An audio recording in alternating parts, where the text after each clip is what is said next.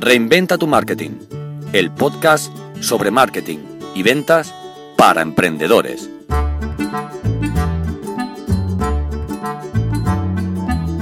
Capítulo 9. Las 7 diferencias entre vender un producto o un servicio.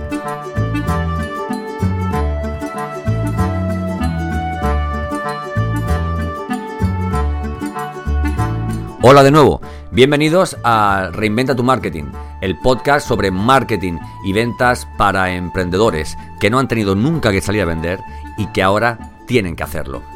Espero que hayas tenido un muy buen verano.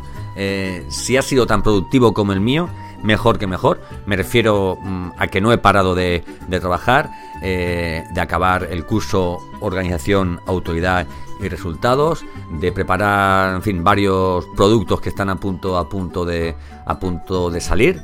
Y, bueno, mm, esto no para. Eh, ya sabemos que a esto que se llama ser emprendedor, antes se le llamaba ser autónomo.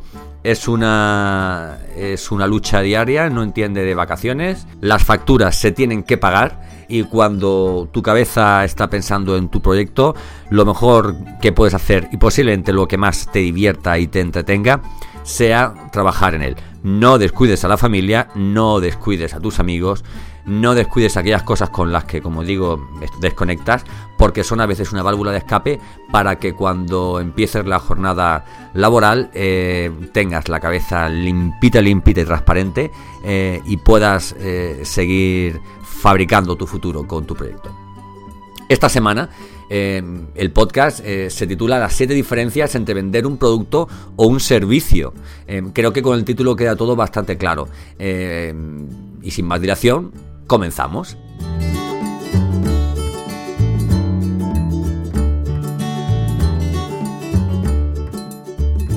¿Tienes experiencia en la venta de productos y ahora que vendes servicios no sabes si los vendes bien?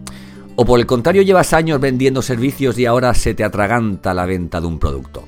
Esta semana he recibido un correo de nuestro amigo Manuel Francisco Calvo, un compañero de la tribu de Reinventa tu Marketing. Me hacía una reflexión muy interesante acerca de las diferencias entre la venta de un producto y un servicio. Quiero que escuches con atención este podcast porque si vienes de otro sector o de otro puesto de empleo, posiblemente te interese lo que viene a continuación. Si basas la venta de tus productos en la experiencia comercial adquirida con la venta de servicios o al contrario, no me extrañaría que no te vayan muy bien las cosas. No te preocupes, es sencillo.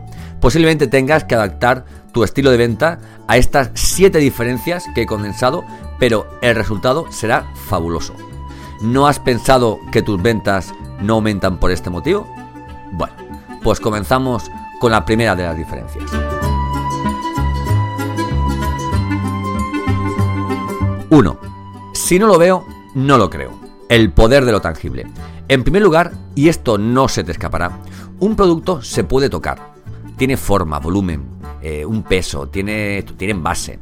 Eh, un producto puede enamorar por los cinco sentidos, ¿no? Un servicio, no. Y tú me dirás que un masaje es un servicio y entra por los sentidos. Pero hablamos de venta, no de consumo. En el momento de la venta, un masaje debe ser explicado un masajeador hay que ponerlo en las manos del cliente. Esa es la diferencia. La experiencia, coincidirás conmigo, es muy, es muy distinta en ambos casos. Tu experiencia de venta suele ser estresante, porque persigues conseguir cerrar un acuerdo y aumentar tus beneficios. Pero la experiencia de compra para tu cliente debe ser todo lo contrario.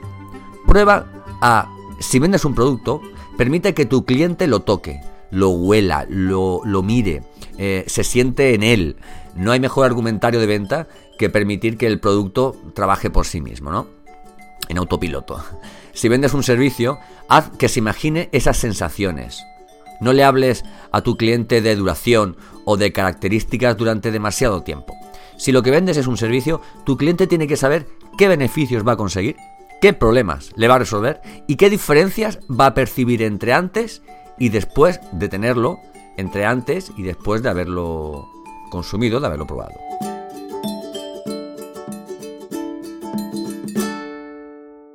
Dos, Un traje a medida no es un producto, sino un servicio.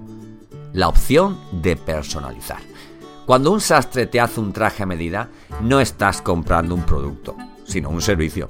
Si ese mismo traje lo compras en una tienda en la que no has intervenido tú de ninguna forma en su producción, digamos, medidas, arreglos, etc., entonces estás comprando un producto.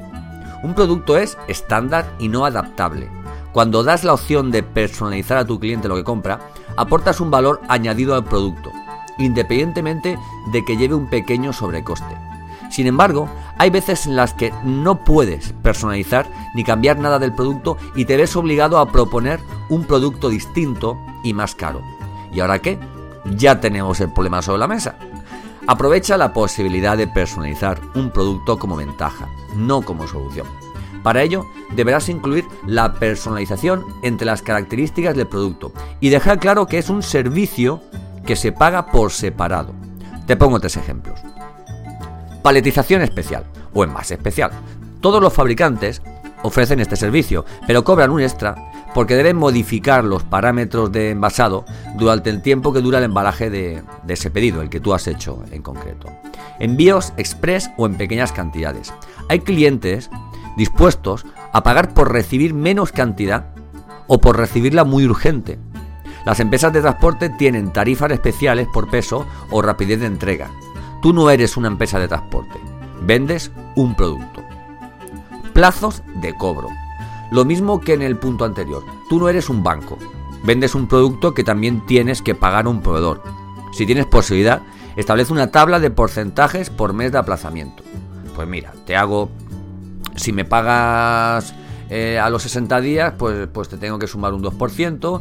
Si me pagas a los 90 días, te tengo que sumar un, 4%, etcétera, etcétera. Y si te dicen que el interés es muy alto, pues dices, pues mira, pues posiblemente tu banco te lo, te lo ponga más, más económico. Mira qué sencillo. Tu producto ya tiene tres ventajas que no tenía. Plazo de cobro adaptado. Paletización o envío especial y entrega express.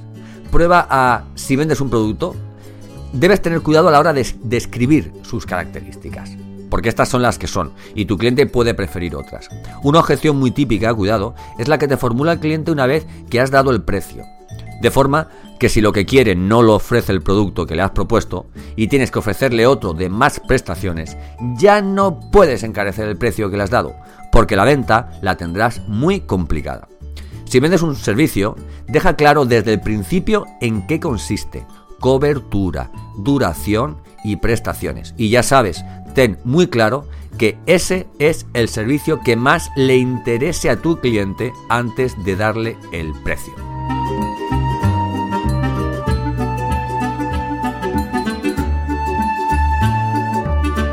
...3... Un diamante es para siempre. El valor de la posesión. Una compra implica la posesión indefinida y la utilización a voluntad del producto. Es decir, el servicio no se posee, solo se disfruta en un determinado periodo de tiempo. No hay que pagar cada vez que enciendes la televisión, pero sí cada vez que vas al cine. Por este motivo, en las ventas de producto es importante el concepto duración o durabilidad, además de la experiencia de, de consumo, si funciona bien, etcétera, etcétera. A un cliente que prevea estar con un producto muchos años, le tomará más tiempo tomar una decisión y en tus argumentos deberás tener en cuenta esto. ¿eh? Te lo diga o no, cuanto más caro es un producto, más difícil es su elección. Por parte del cliente, evidentemente. No solo importa la experiencia de compra, ni tampoco la experiencia de usuario, sino cuánto tiempo va a durar esta. Por el contrario, un servicio se consume, se utiliza y ya no existe, a no ser que se vuelva a comprar o se renueve. En este caso, interesa más la experiencia de consumo, qué y cómo, que la amortización, que cuánto, si me dura este, este, este, televisor 10 años, es un decir, los televisores ya no duran 10 años. Si me dura este televisor 10 años, si me ha costado 1000 euros, pues son 100 euros por año, ¿no? me, refiero a esto. Un diamante eh, es de los productos más caros que puedes encontrar en el mercado. Y su eslogan, este de un diamante es para siempre, no es casual, sino que está muy, muy, muy, muy bien estudiado. No hay excusa, un diamante es para siempre. Prueba a, si vendes un producto, haz, al igual que los diamantes, ¿no? Que la compra de tu producto esté justificada. Cada día que tu cliente siga teniendo, utilizando y disfrutando tu producto, estará más convencido de que hizo una buena inversión y tú más cerca de que te haga una, mm, una segunda compra una siguiente compra. Y si vendes un servicio, haz que consumir tu servicio no se olvide mucho tiempo, la experiencia de consumo de tu servicio. Y lo que es más importante, todo servicio tiene un resultado. Que ese resultado sea duradero es otra forma de ventaja, beneficio o argumento.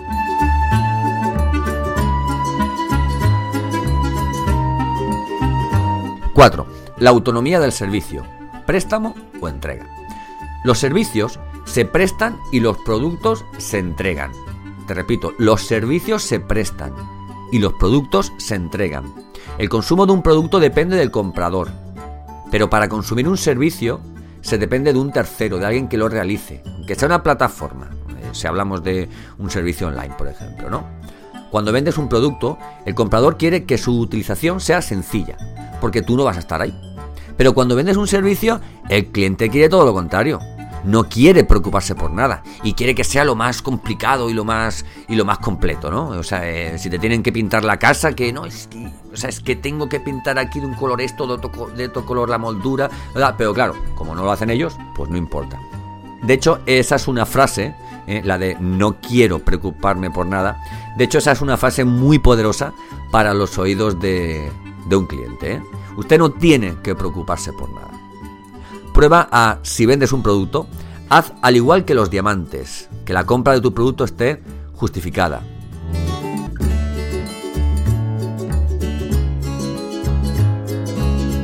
...5...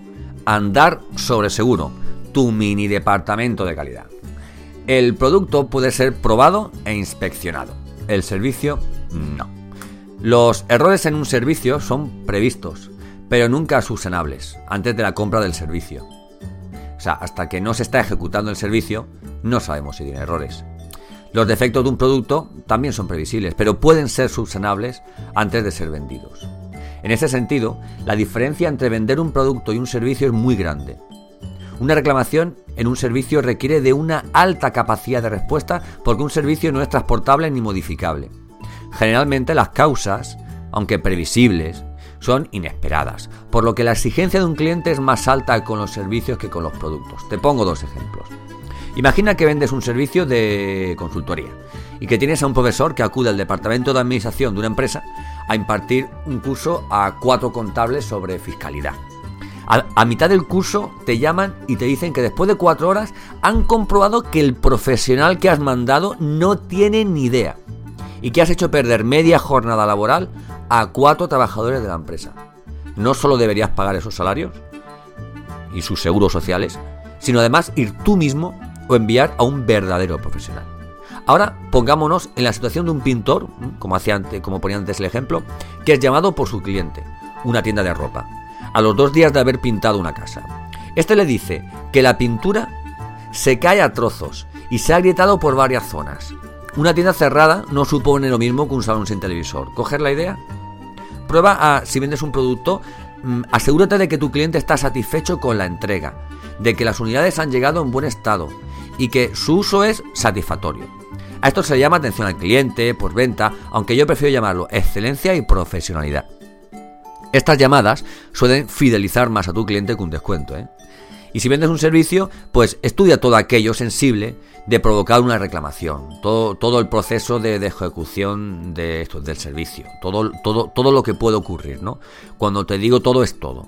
Puedes hacer que un conocido o alguien de confianza lo reciba, o sea, realice, le, le realices ese servicio y te rellene luego una encuesta, un cuestionario, lo más completa posible, ¿no? Y muy importante, ten preparado un plan B, un protocolo de respuesta en caso de reclamación. Porque como he dicho antes, tu capacidad de respuesta va a tener que ser mm, muy alta, muy alta. ¿eh? Un cliente satisfecho, mm, que es lo que puedes conseguir con, un protocolo de respuesta eh, eh, de, una reclamación rápido, un cliente satisfecho es un evangelista. Alguien que va a hablar de, de ti, vamos, por arriba y por abajo. Y aunque no hable de ti, mejor lo dejamos así, ¿no? Pero uno disgustado sí que va a hablar de ti. Es un virus que atacará a tus futuros compradores sin tú ni siquiera darte cuenta, ¿vale? Porque antes al menos, pues bueno, pues eh, alguien podía hablar por la calle a sus cuatro vecinos, pero es que hoy día ponen en internet eh, una reseña a tu negocio, tú tienes una mínima presencia online y amigo, la has cagado.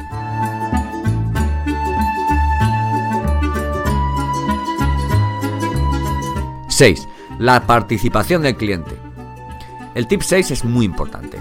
La principal diferencia entre un producto y un servicio es que para consumir el servicio es necesaria la participación de un tercero. Yo siempre he pensado que en el caso del servicio la venta no acaba hasta que finaliza este.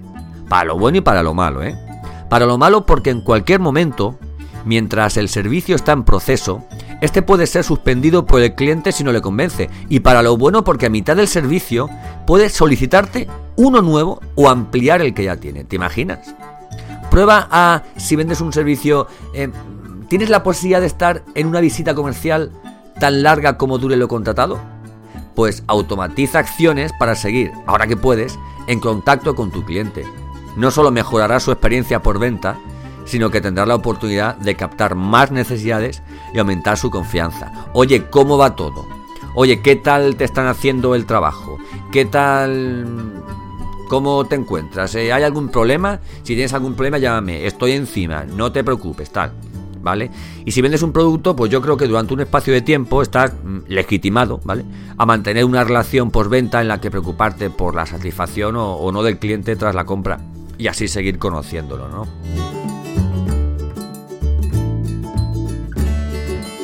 7. Las 5 P's del marketing. El poder de lo tangible. Hasta ahora conocíamos las 4 P's del marketing. Producto, promoción, precio y plaza. Sin embargo, si lo que vendes es un servicio, debes tener en cuenta una quinta P, la de proceso. Es decir, un servicio es un producto intangible que se desarrolla o consume en un espacio, o sea, en un, en un, eh, en un lugar, ¿no? que puede ser tu establecimiento o, las oficinas o la casa de, un cliente, o en internet incluso, y durante un tiempo. A esto lo vamos a llamar proceso. Es un elemento más a tener en cuenta en tus argumentos. O sea, algo más por lo que te puedes distinguir de tu competencia y que puede convencer a tu cliente tanto o más como un precio.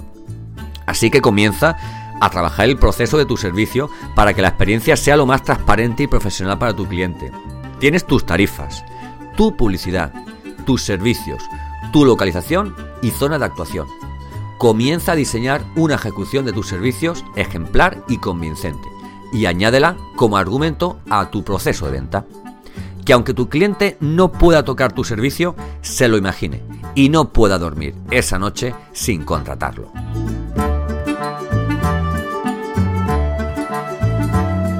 Hasta aquí este podcast sobre la diferencia entre la venta de un producto y un servicio. Mis últimas recomendaciones son que vendas tus productos como si fueran servicios y tus servicios como producto. Esto nunca falla. Todo producto es con un servicio que aplicar. Descúbrelo y aumentarás tu factura. Y no ofrezcas más de a lo que te puedas comprometer. ¿Y tú? ¿Vendes productos o servicios? Cuéntamelo en el libro de comentarios. También puedes dejarme cualquier sugerencia sobre un tema que no haya abordado y que te gustaría que abordase en futuras semanas. Sabes que te agradecería que le dieras un clic en me gusta o compartieras este podcast en tus redes sociales. Difundir este contenido es la mejor forma que tienes de ayudarme. Y si todavía no te has suscrito, puedes hacerlo a través de cualquiera de los formularios de la página web te enviaré gratis el pack de bienvenida, compuesto por el ebook Los 20 secretos para conseguir más visitas comerciales y el nuevo training que acabo de sacar que se llama Organización, Autoridad y Resultados, para que hagas por ti mismo tu proceso de ventas. Un fuerte abrazo y hasta la semana que viene. Reinventa tu marketing, el podcast sobre marketing y ventas para emprendedores